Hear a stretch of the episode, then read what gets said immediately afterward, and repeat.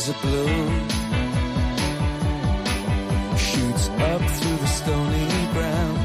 There's no room, no space to rent in this town. You're out of luck.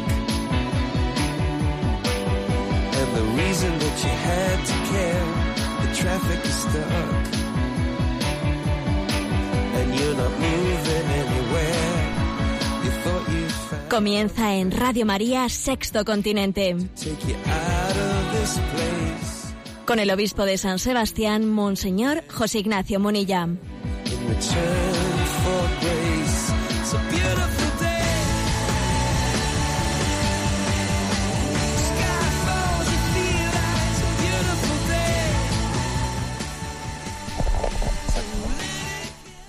Un cordial saludo a todos los oyentes de Radio María. Un día más, con la gracia del Señor, nos disponemos a realizar este programa llamado Sexto Continente que lunes y viernes de 8 a 9 de la mañana en directo desarrollamos aquí en Radio María. Tenemos costumbre de comenzar el, el programa comentando alguno de los mensajes enviados a las redes. La vida, cuanto más vacía, más pesa. La mayor pobreza, el mayor obstáculo, la mayor cruz, el mayor sufrimiento que podemos tener en nuestra vida, el mayor sufrimiento de esta vida es la falta de sentido, el tener que afrontar el reto diario, el sacrificio del reto diario sin un sentido, sin un porqué, sin un para qué. El vacío interior es lo que hace más pesada la vida. La vida, cuanto más vacía, más pesa. Por eso la clave, lo que queremos hacer es, com- comienza un día, estamos en los comienzos del día, aunque seguro que habrá ya alguno de vosotros que lleve ya bastantes horas ya en funcionamiento.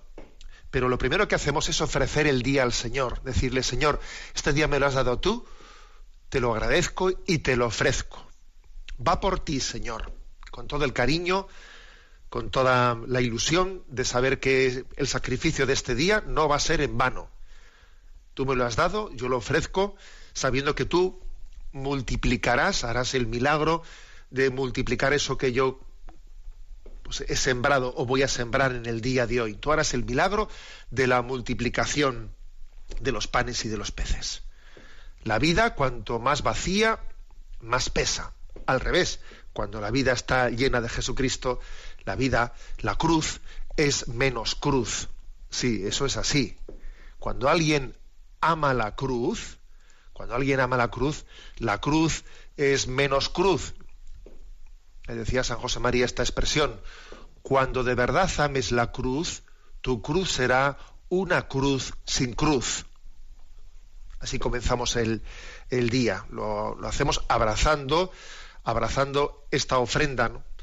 Eh, confiando en que lo que tenga de cruz va a ser verdaderamente eh, ligera por la compañía que tiene Jesús junto a nosotros. Bueno, pues así comenzamos el programa de Sexto Continente y pues recuerdo que es un programa que tiene también eh, pues la peculiaridad de tener una interacción con vosotros a través de las redes sociales, tanto en Twitter como en Facebook, como en Instagram. Podéis buscar mm, fácilmente eh, pues eh, pues la, cuenta en la que seguimos también eh, el hilo en este programa. Hay una cuenta, hay una cuenta de correo electrónico sextocontinente radiomaria.es a la que también podéis hacer llegar vuestras preguntas que luego a ver si somos capaces de dedicar pues un rato a contestarlas. ¿Qué tema he elegido para el día de hoy? Bueno, pues en Religión en Libertad, que ya veis que es una de las páginas que más veces os cito porque suele, se caracteriza, junto a otras, ¿no? Pero se caracteriza por eh, dar eco a iniciativas de evangelización, de nueva evangelización. Bueno, pues en Religión en Libertad se ha hecho eh, una traslación de, de, un artículo que un sacerdote oblato de una orden religiosa de los oblatos, eh, Ed Brown, allí en Estados Unidos, ha publicado en su, pues en su blog, en su página web. ¿eh? Es una página web, Father Brown, y él ha escrito pues un, un artículo titulado hábitos que tienen algunos padres de familia que no dan buen ejemplo cristiano a sus hijos. ¿eh? Bueno, pues yo me, tomo la libertad de, tomar esas reflexiones del padre Brown y bueno, pues las reciclo un poco a mí, ¿eh? a mi manera, algunas las he simplificado, algunas más he añadido ¿eh? y me parecen interesantes, ¿no? Pues el que podamos fijarnos en detalles pequeños y no tan pequeños que acontecen en la vida diaria de la familia, especialmente cuando uno está delante de los niños y que pueden llegar a tener más influencia de la que uno, uno supone. Bueno, pues me voy a por ello. ¿eh? Él lo titula 10 hábitos que tienen algunos padres de familia que no dan buen ejemplo cristiano a sus hijos. Vamos a ver. El primero que está referido. Las famosas mentiras blancas, ¿no? Eso, ese padre que le dice al niño, oye, diles que no estoy. Venga, diles que no estoy. Qué tontería, ¿no? Pues ¿qué, trascendencia va a tener eso? Pues se mete una bola a alguien que viene a buscarme, que no quiero verle, y le digo al niño, venga, dile que no estoy. O alguien que se, ha llamado por teléfono, está papá y es un pesado, con el que no tengo ganas de hablar, y le digo al niño, oye, dile que no estoy. Pues parece una tontería, ¿verdad? Parece una tontería, pero no somos conscientes de lo que podemos estar generando, generando en el corazón, en el corazón de un niño. O imagínate, por ejemplo, otro tipo también de, de mentiras que, también suelen ocurrir. El niño, eh, pues igual vamos a un, a un, lugar de atracciones, a un cine en el que igual, pues, eh, dependiendo de la edad de los niños, se cobre un precio más económico o no, ¿eh? pues entonces mentir, mentimos allí con la edad que tiene el niño para así pagar menos, ¿no? vaya tontería, ¿no? Pero, pero el niño ya ha visto dos cosas, ¿no? El niño ha visto que, que tú le dices, dile que no estoy, y el niño ha visto que vamos a, no sé qué sitio, al parque de atracciones, y allí se miente fácilmente para decir que yo tengo menos edad de la que tengo para que papá y mamá no, paguen dinero. Intrascendente. Bueno, ojo, porque estamos transmitiendo un mensaje. Estamos transmitiendo un mensaje y es que para salvar mi comodidad, que, me ha llamado ese por teléfono y me resulta un pesado, ¿no? Y para salvar mi comodidad, pues mira, pues se miente. Se miente, con lo cual estamos transmitiendo un mensaje y es que hay un relativismo, ¿no? un relativismo de practicidad. Y es que aquí no importa tanto la verdad, lo que importa es, oye, la comodidad. La comodidad. ¿eh? Sin darnos cuenta, le estamos transmitiendo a los niños eso de que el fin justifica los medios. Porque mira, si yo puedo quitarme de encima el pagar algo más de dinero, ¿no?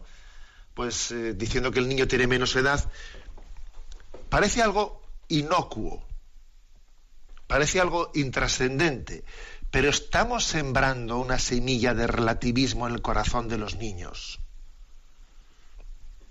O sea, que las mentiras, eh, pues si en la medida en que nos sirvan, pues las contaremos. Luego nos fastidiará que el chaval, cuando sea adolescente, nos cuente una mentira de dónde ha estado un fin de semana. Pero claro, yo ya a él, cuando era niño, le he dicho que cuente una mentira que yo no estoy en casa y luego yo le pediré a él que me diga la verdad de con quién ha estado fuera.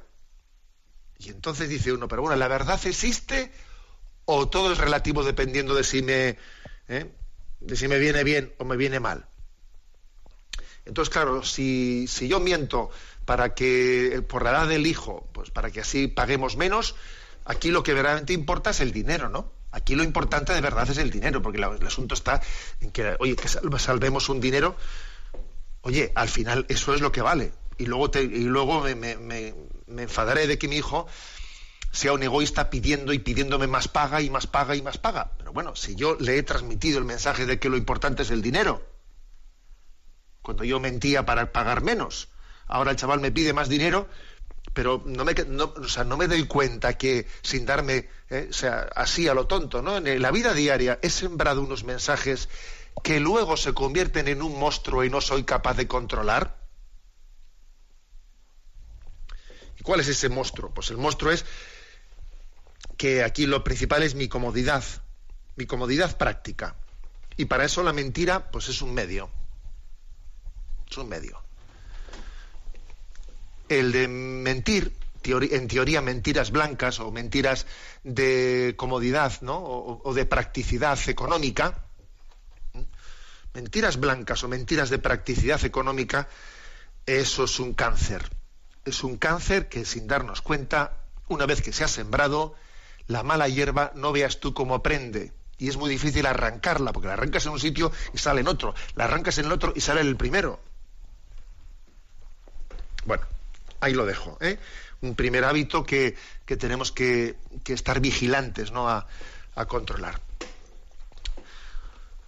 Otra circunstancia, ¿eh? segundo mal ejemplo. Escaquearse, ¿eh? escaquearse fácilmente de la Eucaristía dominical o de la oración cuando vienen mal dadas o cuando, el día, cuando las circunstancias son complicadas. ¿eh? Pues eso, que tenemos un fin de semana complicado porque, mira, vamos de viaje y además tenemos unas visitas y además es que estamos cansados y además es que no sé qué y, y además tengo yo pues unas oposiciones que preparar y entonces, bueno, pues en esta circunstancia, oye, pues dejamos de ir a misa el domingo, porque nos viene mal en este viaje, o dejamos de rezar por la noche porque estamos cansados, etcétera, etcétera. ¿no?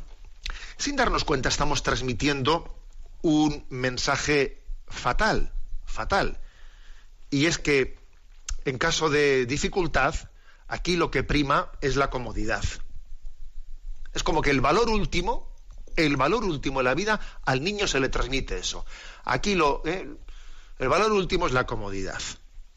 Entonces está bien ir a misa el domingo, los papás generalmente van a misa el domingo, generalmente se reza, generalmente... Pero bueno, pero cuando vienen maldadas, cuando vienen maldadas, prima la comodidad. Eso es lo que terminamos transmitiendo. Y eso, eso permanece en el corazón del niño. Entonces, más o menos el corazón del niño dice, bueno, pues mm, sí, estos son unos valores positivos, ¿eh? pero sin exagerar, ¿sabes? Porque si, viene el momento de dificultad, pues oye, se deja. Claro, y eso además se le transmite al niño cuando es niño, pero cuando él sea adolescente y le venga el, el torbellino de la adolescencia, de sus hormonas ¿eh? en estado explosivo, acompañadas de la presión del ambiente, del secularismo moderno, de las malas amistades, vas a ver tú a ver quién controla, quién controla eso, porque es que hemos sembrado un principio de que lo principal soy yo, mi comodidad, y que eso lo antepongo ¿no? a mi relación con Dios, entonces, claro, Dios no es el primero, el primero soy yo y mi comodidad. Recuerdo una anécdota que, los que escuchasteis el catecismo, eh, ya me la, me la escuchasteis, ¿no? Eh, recuerdo haber contado, pues allá, no sé si fue eh, conté este relato a propósito de la explicación del tercer mandamiento de la Eucaristía, pero recuerdo una anécdota de la infancia que nuestro difunto padre, pues cuando igual, ¿no? Pues cuando él la protagonizó, pues él no se daba cuenta del influjo que podía estar teniendo en sus hijos, ¿no? Entonces recuerdo lo siguiente, recuerdo un domingo en el que la familia habíamos dejado, pues para última hora, del domingo, pues la Eucaristía dominical, pues porque no sé qué, bueno, generalmente pues se iba por la mañana, pero pues allí se había quedado para última hora del domingo a la tarde. Y estábamos ya a punto de ir a la Eucaristía cuando de repente, a punto de salir, de repente aparecen unos primos, unos familiares que habían venido de fuera, claro, a visitarnos. Claro, yo me di cuenta, anda, y ahora vienen los primos, ya es la última hora de la misa del domingo, anda, aquí nos quedamos sin misa este domingo. ¿eh? Yo no sé qué años tendría yo, yo creo que sería un chavalito, pero con la primera comunión recién hecha, ¿no? Me quedé un poco expectante a ver cómo se administraba esa situación y me acuerdo que nuestro difunto padre, pues, cogía a los primos, hombre, qué sorpresa y tal, esto, lo otro y tal, tal, tal. Y les dijo, bueno, mirad, nosotros ahora mismo salimos a misa, os dejamos aquí sacamos estas aceitunas, estas patatas, os ponéis aquí, todos estáis en vuestra casa, nosotros aquí dentro de una hora eh, estamos de vuelta, preparad todo que, cuando volvemos haremos una cena antes de que os vayáis, pim pam pam. Les dejo a todos en nuestra casa, a la y nosotros nos fuimos de allí, nos fuimos a misa Y yo, claro, me acuerdo que haber sido expectante, ¿no? Expectante a ver cómo se administraba esa situación. Y dije, claro, ¿y qué, qué quedó en mi corazón? Pues en mi corazón quedó que aquí lo primero es lo primero, caiga quien caiga, ¿no? O sea, eso es lo que, lo que quedó en mi corazón. Aquí lo primero es lo primero. A ver, si aquí la Eucaristía es el centro de nuestra vida, pues lo es, lo es con todas las consecuencias. Entonces vamos a ver, si han venido los primos ahora, pues, mm, pues tenemos que eh, ser capaces de, obviamente les vamos a coger, ¿no? Pero, pero, pero vamos a priorizar la Eucaristía. Esperaros aquí un segundito, venimos enseguida. Lo digo como una circunstancia que se me quedó grabada, ¿no? Y cuando nosotros en la vida familiar fácilmente optamos, en caso de problema, escaqueo, ya dejamos de rezar. Es que tengo mañana, no, pues es que el niño, pues claro, el niño dirá después, es que estoy de exámenes. Mm, como estoy de exámenes, dejo de ir a misa, dejo de rezar, dejo del otro. Mal asunto. Tercera, tercer aspecto, tercer hábito negativo a tener en cuenta. El lenguaje vulgar, el lenguaje vulgar delante de los niños, los estallidos de ira delante de los niños. También voy a decir una cosa, cuando digo delante de los niños, la única manera de no hacer nada incorrecto delante de los niños es no hacerlo delante de Dios. Porque si uno pretende tener una doble vida delante de los niños y detrás de los niños, eso no va a funcionar. La única manera de ser un testimonio delante de los niños es serlo delante de Dios. Y delante de Dios vivimos siempre, vivimos en su presencia. No puede haber una actuación delante de los chavales. Venga, que estoy delante de los niños. Cámaras, acción. Eso es, eso es absurdo. Absurdo. Las palabras vulgares eh, siembran también, siembran una cizaña muy grave ¿no? en el corazón de los, de los niños. También cuando un, cuando un niño observa que su padre, sus padres, pues intentan transmitirle valores positivos, pero que eh, pues cuando se enfada, no sé qué, pues allí salta palabras indebidas, o cuando el, padre pierde los papeles, vamos, el niño tiene que ver y oír cosas que están fuera de lugar. Pues eso obviamente hace daño en el corazón porque un niño dice, bueno, ¿y mi padre quién es?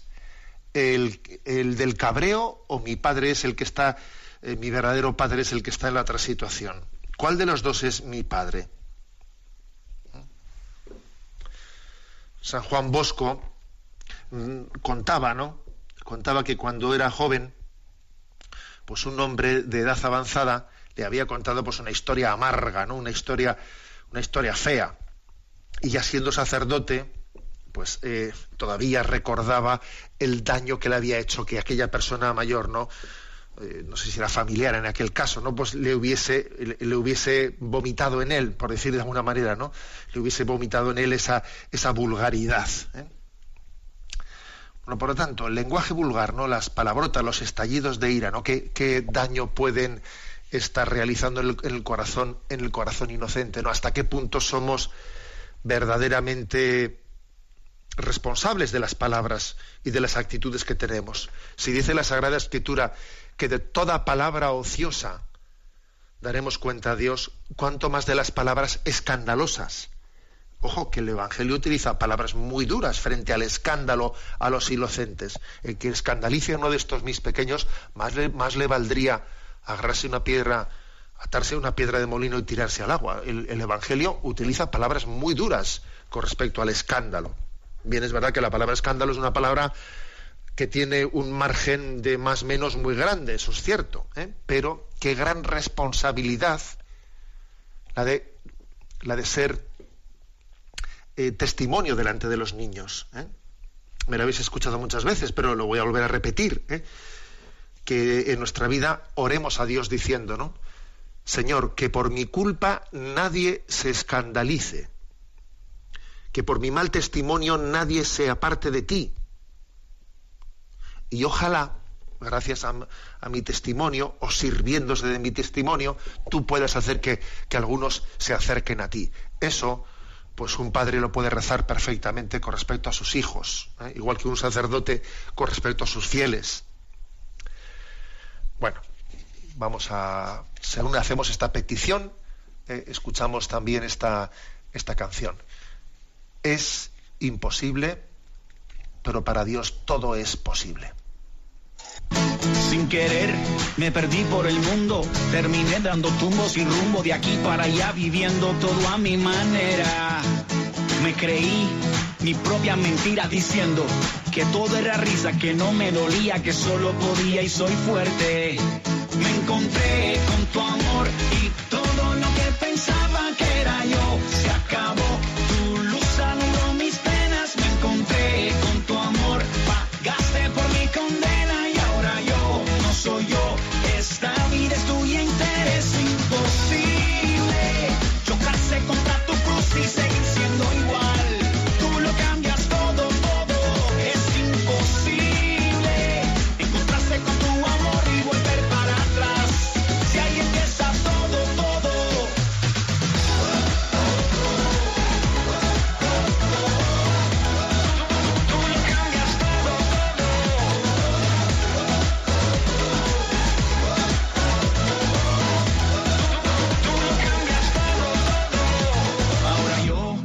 concibo mi vida sin vivir para darte alegría y contarle a la gente lo bueno que eres. En ti tengo el amigo que siempre busqué. Mi vida es mejor desde que te encontré. No puedo cambiar lo que das por riqueza y placeres. Me encontré con tu amor y todo lo que pensaba que era yo se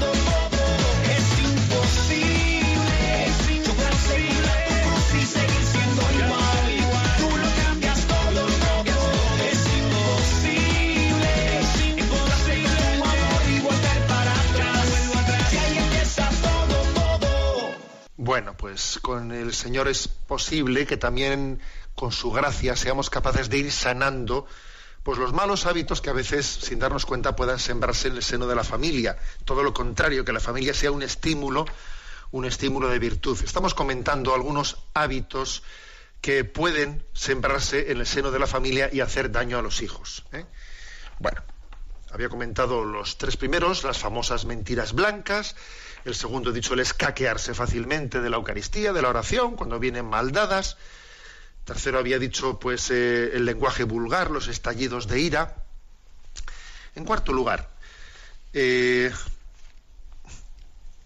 el hecho de que nuestra familia se introduzca, pues, un mal uso de la televisión y no digamos nada de las nuevas tecnologías en este momento. ¿eh? El hecho de que los de que la televisión sea utilizada como una niñera, como una niñera barata para tener a los niños entretenidos, ¿no? Sabiendo que están viendo normalmente basura, incluso en determinados dibujos animados, que están viendo basura. El hecho de que se recurra a la televisión como niñera es algo grave. Es algo grave. Y la pregunta la pregunta es, ¿no? ¿Qué, ¿Dónde está nuestro índice, nuestro nivel de tolerancia en ver qué, o sea, qué damos por bueno en, eh, pues en un espacio televisivo? Lo lógico es lo lógico es, fijaros bien, ¿no? Una cosa es que un niño o un joven, un adolescente, sin que sus padres lo sepan, engañando a sus padres, esté viendo algo indebido. Pero más grave es todavía, mucho más grave, el hecho de que delante de sus padres sea capaz de verlo y no pase nada y sea y, eso eso es mucho más grave obviamente.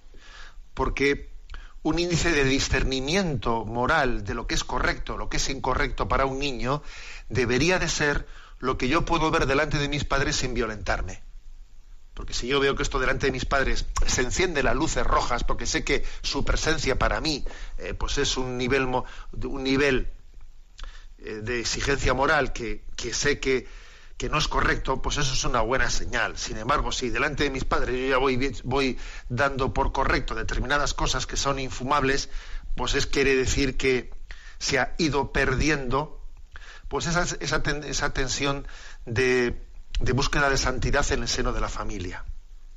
Entonces la pregunta es, ¿y esto lo, esto lo vería, me sentaría a verlo delante de, de Jesús, José y María. O sea, la Sagrada Familia de Nazaret se sentaría y vería este programa. O, es, eso es una zaciedad, esto es una basura que sería impensable, ¿no? Que la viésemos delante de alguien santo, de alguien delante en santo. Porque es que me incomodaría estar viendo esta bazofia delante de él. Esto es eh, una pregunta importante para discernir. ¿eh? Si, la televisión se utiliza como niñera y si además el nivel de de tolerancia, pues, pues, ha ido degenerando, degenerando y degenerando. Además, también creo que otro problema que complica las cosas en el seno de la familia es ahora la introducción de las nuevas tecnologías. Porque, claro, si resulta que los padres están, em, estamos en el salón y la tele está encendida, pero yo en realidad no estoy haciendo ni caso a la televisión, estoy viendo pues mi, mi aparatito, mi smartphone, mi esto, mi lo otro, los mensajes, lo otro que entran, pues bueno, pues el niño está a lo suyo, yo estoy a lo mío, estamos cada uno aislado, no participamos de una misma de, un mismo entretenimiento, no estamos, eh, no estamos viendo algo y no lo juzgamos juntos, no, no somos capaces de criticar conjuntamente una cosa que esté saliendo en la televisión, sino cada uno está en su pantallita. Eso todavía complica las cosas bastante. ¿eh? Las complica bastante. Eh, Creo que, por lo tanto, hay que... Yo recuerdo también otra anécdota, ¿no? Anécdotas de esas que te, que te han hecho bien en tu infancia, te han hecho bien, han sembrado semillas correctas, ¿no? Pues eso, que eh, pues salía alguna escena que eh, pues, eh, pues era de tipo violento, de tipo sensual o lo que sea. Tú fíjate, de las de aquellos tiempos, que ahora no te digo yo nada, pero bueno, ¿no? De las de aquellos tiempos salía buena escena y tú veías que tu padre cogía y decía, venga, apaga la televisión. Apaga la televisión y aquí cogemos y sacamos el parchís y jugamos todos al parchís o jugamos todos a no sé qué. Claro, es que la cosa era muy distinta, porque mm, tú en ese momento, como veías que tu padre había sido el primero que había dicho, quita la televisión, y él se había, se había eh, puesto allí a, a jugar con los pequeños y entonces él era el primero que se había sacrificado de para que todo el mundo cambiásemos la televisión por un juego allí de familia eso era perfectamente asumible, ¿eh? asumible, porque él había comenzado por predicar con el ejemplo. Otro, otro elemento de, posible distorsión eh, de malos hábitos en el seno de la familia, pues bueno, pues el hecho de que se introduzca la frivolidad y la sensualidad en el seno de la familia, que se puede introducir, pues a veces bueno, primero, como, he dicho, pues hasta por programas de televisión, pero también por, por revistas, por determinada publicidad que entra en nuestra casa, incluso hasta por la propia forma de vestir también de, la madre, sí, que a veces también la madre le puede gustar vestir de una manera que le gusta lucir el tipito sensualmente, etcétera, o el tipo de revistas que entran en casa, pues están siempre eh, incidiendo pues, en la sensualidad, etcétera. Bueno, cuando vamos tragando eh, con ese tipo de valores, o sea, no somos conscientes de hasta qué punto hemos, hemos puesto en marcha, eh, hemos despertado una bestia que luego no va a tener límite, no va a tener límite. El que en el seno de la familia se eduque en vestir con modestia es muy importante. es muy importante, porque es una transmisión de valores. El que se sea capaz de criticar la frivolidad, el que la frivolidad y la, y la sensualidad sean desenmascaradas, o sea, el que haya una capacidad crítica frente a ellas, ¿no? Pues es muy importante. Es muy importante. Otro, el sexto lugar, estamos hablando de hábitos, ¿no? Eh, la, forma de divertirse, ¿no? Porque a veces, pues, eh, en, la, en el contexto familiar, pues resulta que eh, los niños ven, o sea, empezar a ver que en determinadas comidas familiares, que si vienen las navidades, algunos juegos, o unos festejos, mejor dicho, pues allí se puede abusar del alcohol. Se abusa del alcohol, se bebe más de lo debido, o que en determinados contextos de vacaciones parece que nos desmadramos y entonces existe una especie de pactos de desmadre, el eh, papá sale, ha salido con los amigos, cuando papá sale con los amigos, pues viene un tanto desfasado y todos lo sabemos, mamá está dos o tres días con los morros largos y al final, bueno, pues se va asumiendo que eso suele ser así. ¿eh? Eso acaba siendo, acaba sembrando una mala semilla en el corazón de los niños. ¿Qué es lo que se ¿Qué es lo que se siembra? Pues que se, lo que se siembra es que una cosa es ser alegre y otra cosa es ponerse alegre. Y por lo visto hay que ponerse alegre en esta vida, porque, porque yo veo que mis padres de vez en cuando, pues eso, ¿eh? pues están buscando un tubo de escape. Y el tubo de escape, pues es esta, las vacaciones, es no sé qué, eh, cena de los de los de la cuadrilla, etcétera. El, el nivel de tolerancia que tenemos en emborracharnos o en beber más de lo debido, eso también es una es un contravalor que tiene más influencia de la que podemos pensar. Continúo. Séptimo lugar. Un otro mal hábito. Hablar mal, hablar mal de la iglesia, eh, sin, sin, un sentido filial, o, o dirigir críticas sin sentido filial cuando vemos crisis en el seno de la Iglesia, que las hay, ¿eh? y cuando vemos cosas que son dignas, de criticarse, que las hay, que las hay, ¿no? ¿De qué manera gestionamos eso? Tiene su importancia. Porque la clave está, pues, ¿por qué no orar? ¿Por qué no ofrecer sacrificios también, ¿no? ¿Por qué no eh, abordar el tema o hablar de ello siendo conscientes de que la única, manera de superar los defectos en el seno de la Iglesia es siendo santos y, y mm, amando la Iglesia, porque para poder superar los, eh, los defectos de la Iglesia hay que amar a la Iglesia hasta el punto de superar esos defectos. Si, si los hijos no ven eso, sino si nos escuchan conversaciones en las que hablamos de los defectos de la Iglesia como podríamos hablar de los defectos del sindicato o de la asociación de vecinos, si no se nos nota nuestra conciencia de que la Iglesia no solo es una asociación humana, sino que también en ella está, presente el Espíritu de Cristo, mal asunto. ¿eh? Mal asunto. Bueno, sigo más adelante. Octavo hábito octavo hábito, que es, a ver, cómo permitir o cómo gestionar, gestionar malamente los malos ejemplos que puedan dar los hermanos mayores. Porque los hermanos mayores pueden, en la medida en que tengan crisis y aparten de ese camino cristiano que se les ha enseñado, pueden estar dando malos ejemplos a los pequeños, ¿no? Y cómo gestionar eso tiene, pues tiene, vamos, tiene un gran reto, esconde un gran reto en ello. Pues eso, que el hermano, que el mayor, ¿eh? que el mayor pretende irse de vacaciones con su novia, ala, o que el fin de semana se va con ella, el otro, y entonces uno comienza a ver determinados ¿no? actitudes, entonces ¿cómo gestiona eso? ¿Cómo, ¿Cómo lo gestiona? Porque obviamente les está marcando un camino un camino contradictorio totalmente a los pequeños de la familia. ¿Cómo gestionarlo?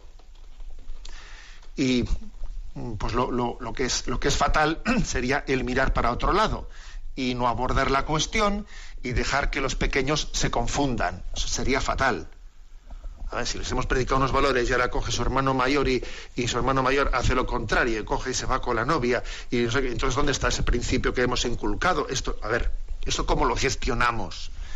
Pues obviamente tendrá que haber, ¿no? Pues una, pues una capacidad de, de llegar al corazón de los pequeños, transmitiéndoles que a su hermano mayor le queremos, le queremos que será hijo incondicionalmente, pero que se está equivocando y vamos a rezar por él y todos juntos vamos a intentar... O sea, eso, eso hay que transmitirlo, o sea, hay que ser capaces de llegar al corazón del niño con, eh, transmitiendo que hay un amor incondicional en la familia y que no se va a perder y no se va a romper por, por el hecho de que alguien haya cometido un error, pero eso no quiere decir que, que sea igual, no, no es igual. ¿eh?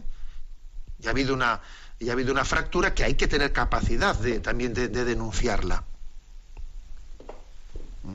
Eso, eso, es otro, porque de lo contrario sembramos un relativismo, sembramos una, una contradicción, el principio de contradicción eh, pues está, está allí presente en, la vida de la familia. En noveno lugar, eh, también me parece algo clave, algo clave importante, ¿no? Uno, uno de los mensajes de los hábitos que más daño pueden hacer en el seno de la familia, pues ¿sabéis cuál es? El hecho de que de que se suscite una especie de crítica, crítica delante de los niños o un manifiesto no afecto delante de los niños hacia la familia, hacia la familia política, pues de, del, del cónyuge. O sea que, que el niño percibe que a papá no le cae muy bien la familia de mamá, y que a mamá no le cae muy bien la familia de papá. ¿Eh? Y eso el niño lo percibe, se da cuenta, ¿eh? Incluso hasta cuando se intenten evitar las discusiones delante de los niños. ¿eh? Cuando uno haga ese esfuerzo, que ya digo yo que lo único que se puede ocultar delante de los ojos de los niños es lo que no existe.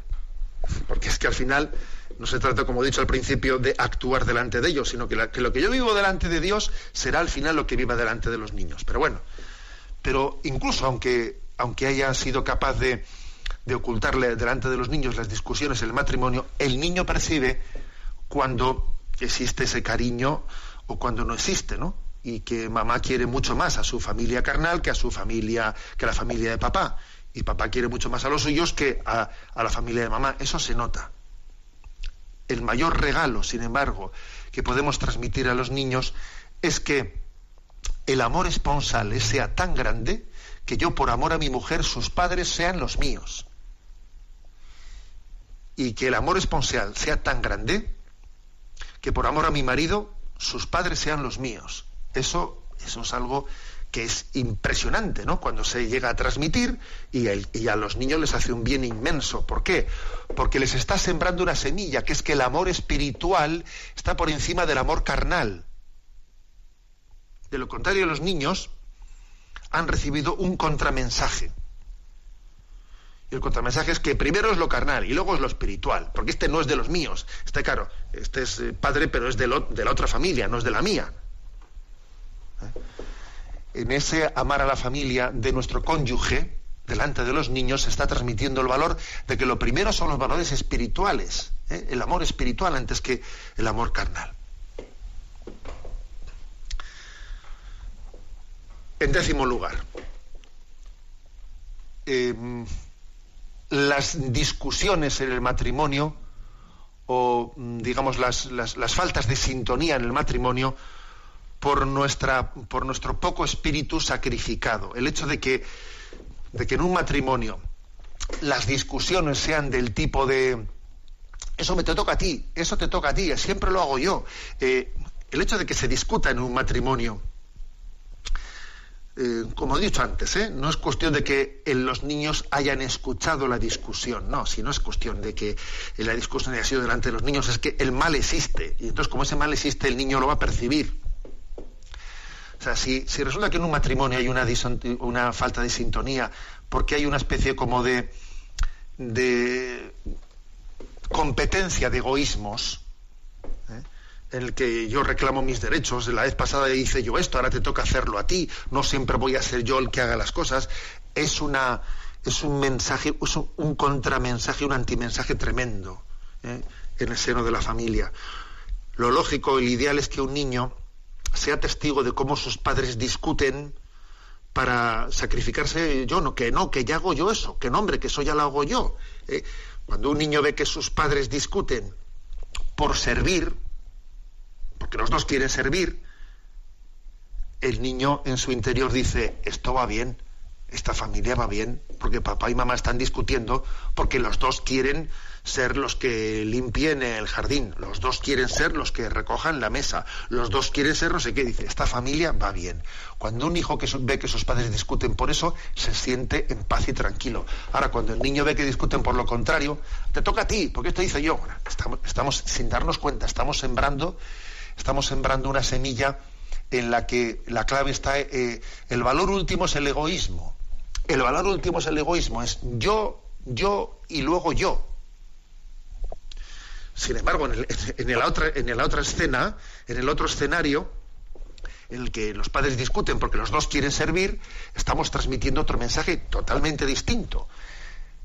Primero eres tú y, así seremos nosotros. Porque si primero soy yo, no vamos a ser nosotros.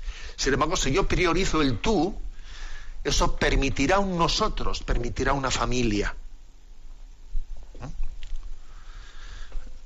también me lo escuchasteis en alguna ocasión, ¿no?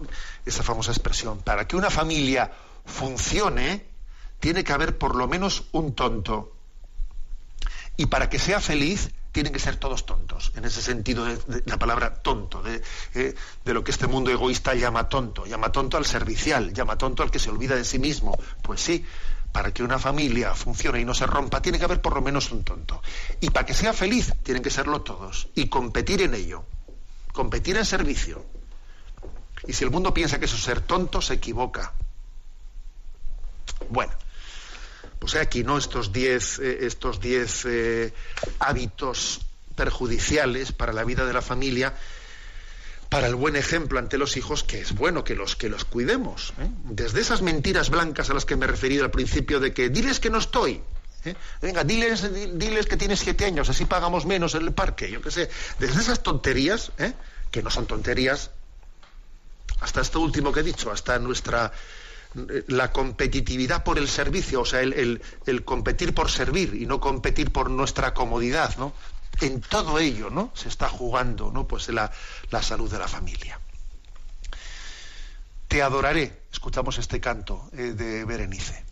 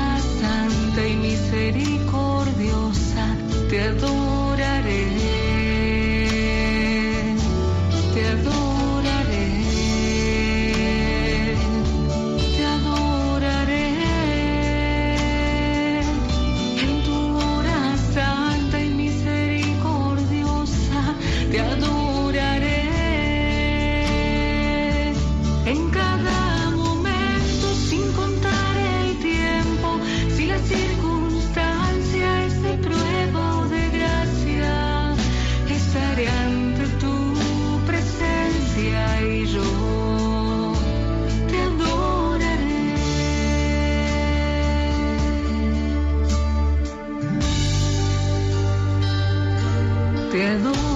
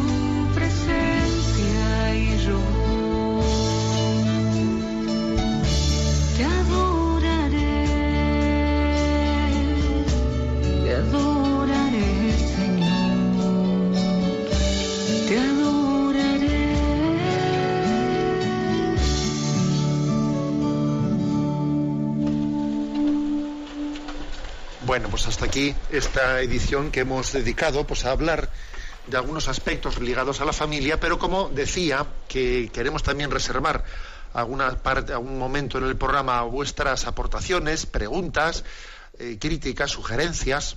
Bueno, pues el correo sextocontinente arroba es el lugar más adecuado para poder hacer llegar ¿eh?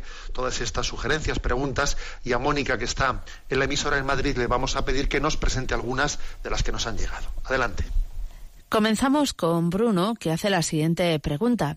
Le escribo en relación a la respuesta que dio en el programa del lunes 17 a una oyente que le pregunta sobre Halloween.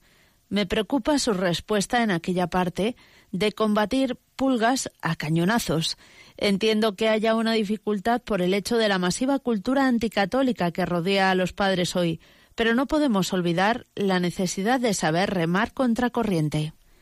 Yo pienso que no podemos entender Halloween como una especie de baile de disfraces, ni tan siquiera como una prolongación de los carnavales, sabiendo que los carnavales ya en sí mismos eran una celebración de origen pagano, sino como un fenómeno inquietante, que aunque se presente de modo festivo, es la gran fiesta del mundo de lo oculto, es el fin de año de los satanistas, de este dios de las tinieblas que ya desde las tradiciones de los celtas no va a pedir como hacen los niños en los Estados Unidos y en cada vez más países occidentales dulce o truco, sino que la elección que se pide es sacrificio o maldición.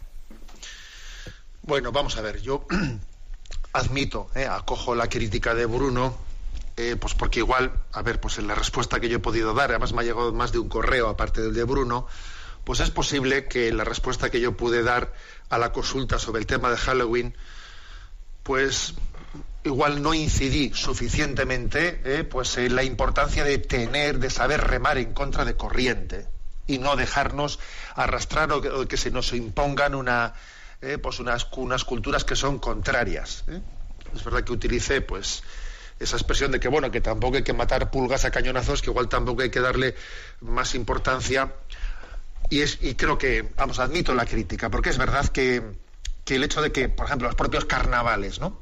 Los propios carnavales se nos hayan impuesto como que son algo ya ineludible, etcétera, bueno, pues es que también esa expresión de una, de una debilidad de vivencia del cristianismo que no, no es capaz de crear cultura, porque una fe, cuando es madura, crea cultura.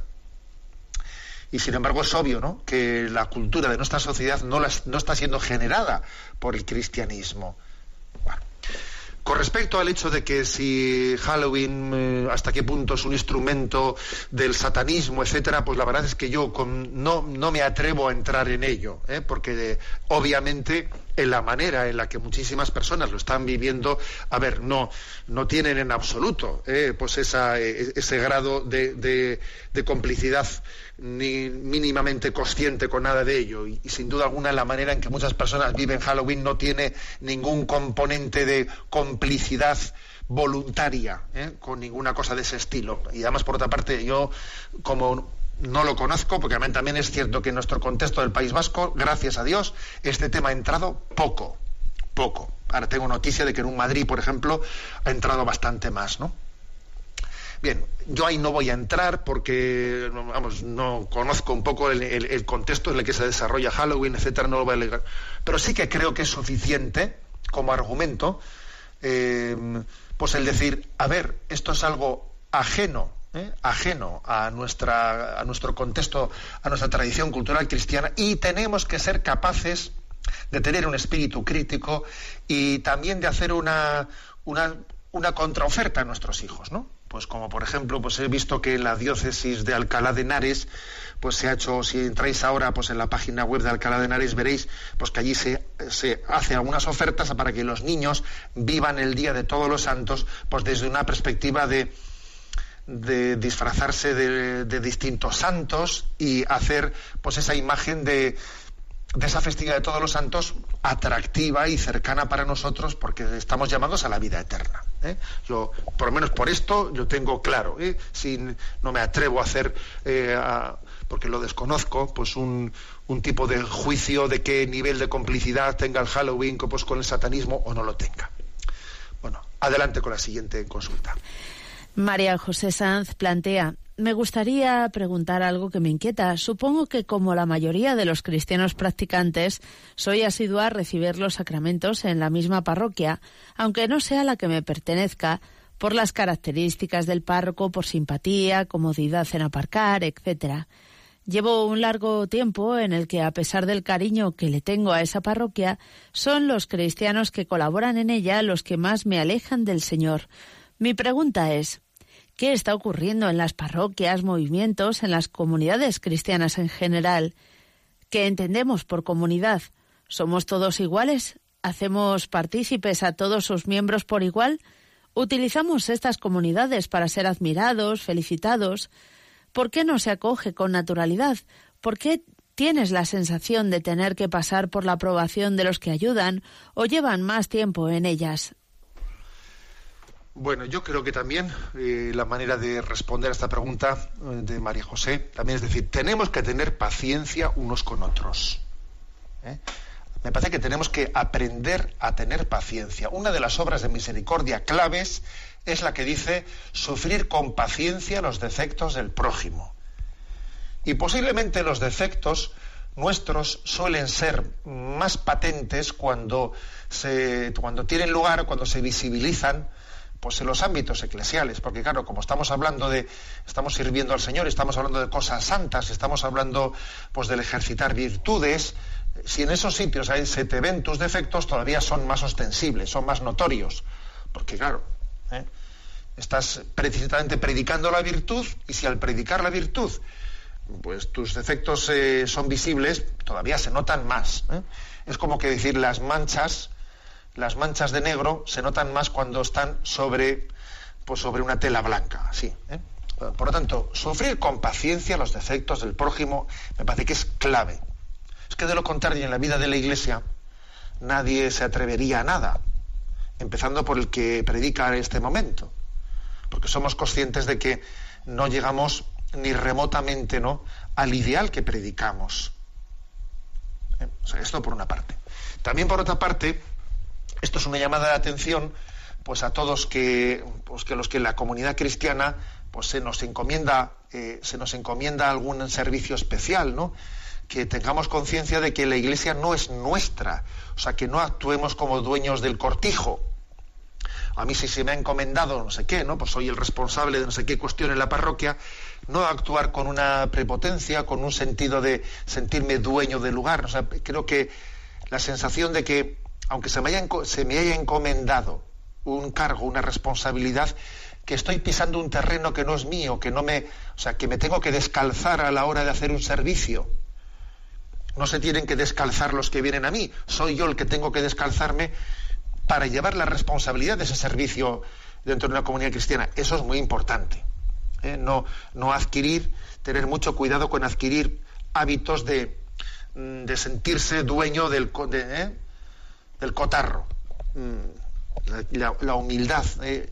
el cariño, la manera de la acogida a todo el mundo me parece que es muy importante el utilizar la primera persona del plural y no tú y yo, no. ¿eh? O sea, que estamos, todos somos hijos de la Iglesia y todos estamos buscando su bien, ¿no? En esa, en esa comunidad. Bueno, pues son los, ¿eh?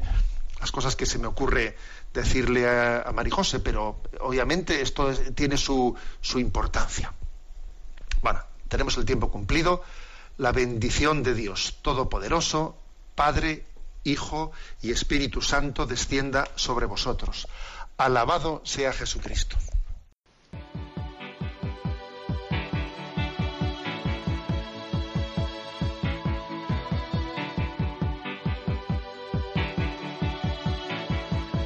Heart is a balloon, shoots up through the stony ground. There's no room no space to rent in this town. You're out of luck. And the reason that you had to care, the traffic is stuck. And you're not moving